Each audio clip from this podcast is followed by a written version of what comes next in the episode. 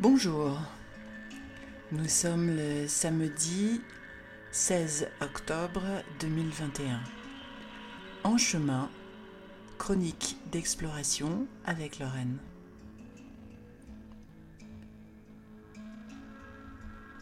Ça bouge énormément en ce moment, j'ai mis un petit peu de temps à faire une chronique euh, depuis la dernière parce que j'étais en mode d'intégration euh, j'ai récemment fait euh, l'initiation à la flamme rubis et or. C'est une flamme qui ancre, qui apaise et, euh, et, qui en fait n'est pas du tout aussi bouleversante que la flamme violette qui nettoie ou la flamme bleue qui protège, mais qui quand même prend beaucoup d'énergie en termes d'intégration et qui est censé également apaiser l'ego. Il faut croire que mon ego avait vraiment besoin d'être apaisé. Euh, j'ai ressenti vraiment beaucoup de d'émotions euh, de ce point de vue-là. J'ai eu pas mal d'expériences extérieures qui, qui renvoyaient un petit peu tout ça. Ce que je peux vous partager, c'est qu'en fait, en ce moment, mon sentiment, c'est que les drames euh, peuvent rapidement venir occulter la réalité. Il y, a, comme une émotion à fleur de peau qui peut venir à tout moment altérer les, les facultés de jugement qu'on peut avoir. Et qu'il me semble très important pour moi, et peut-être pour vous aussi, de d'en être parfaitement consciente et du coup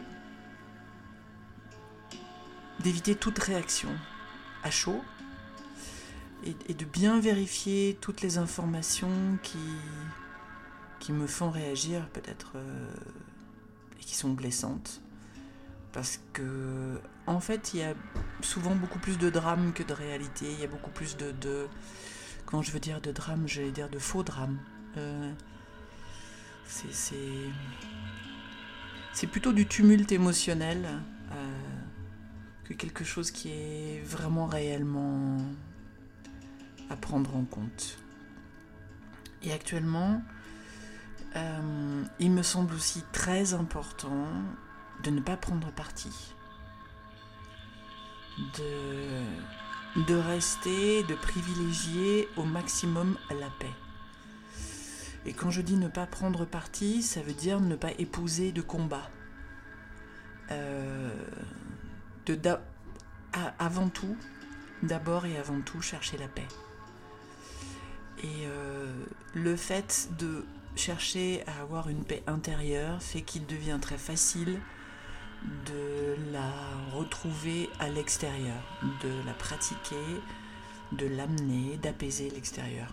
Voilà, et il me semble qu'actuellement, dans les expériences qu'on est amené à vivre individuellement, collectivement, c'est quelque chose euh, d'essentiel. Voilà, cette petite chronique juste pour vous partager ce point.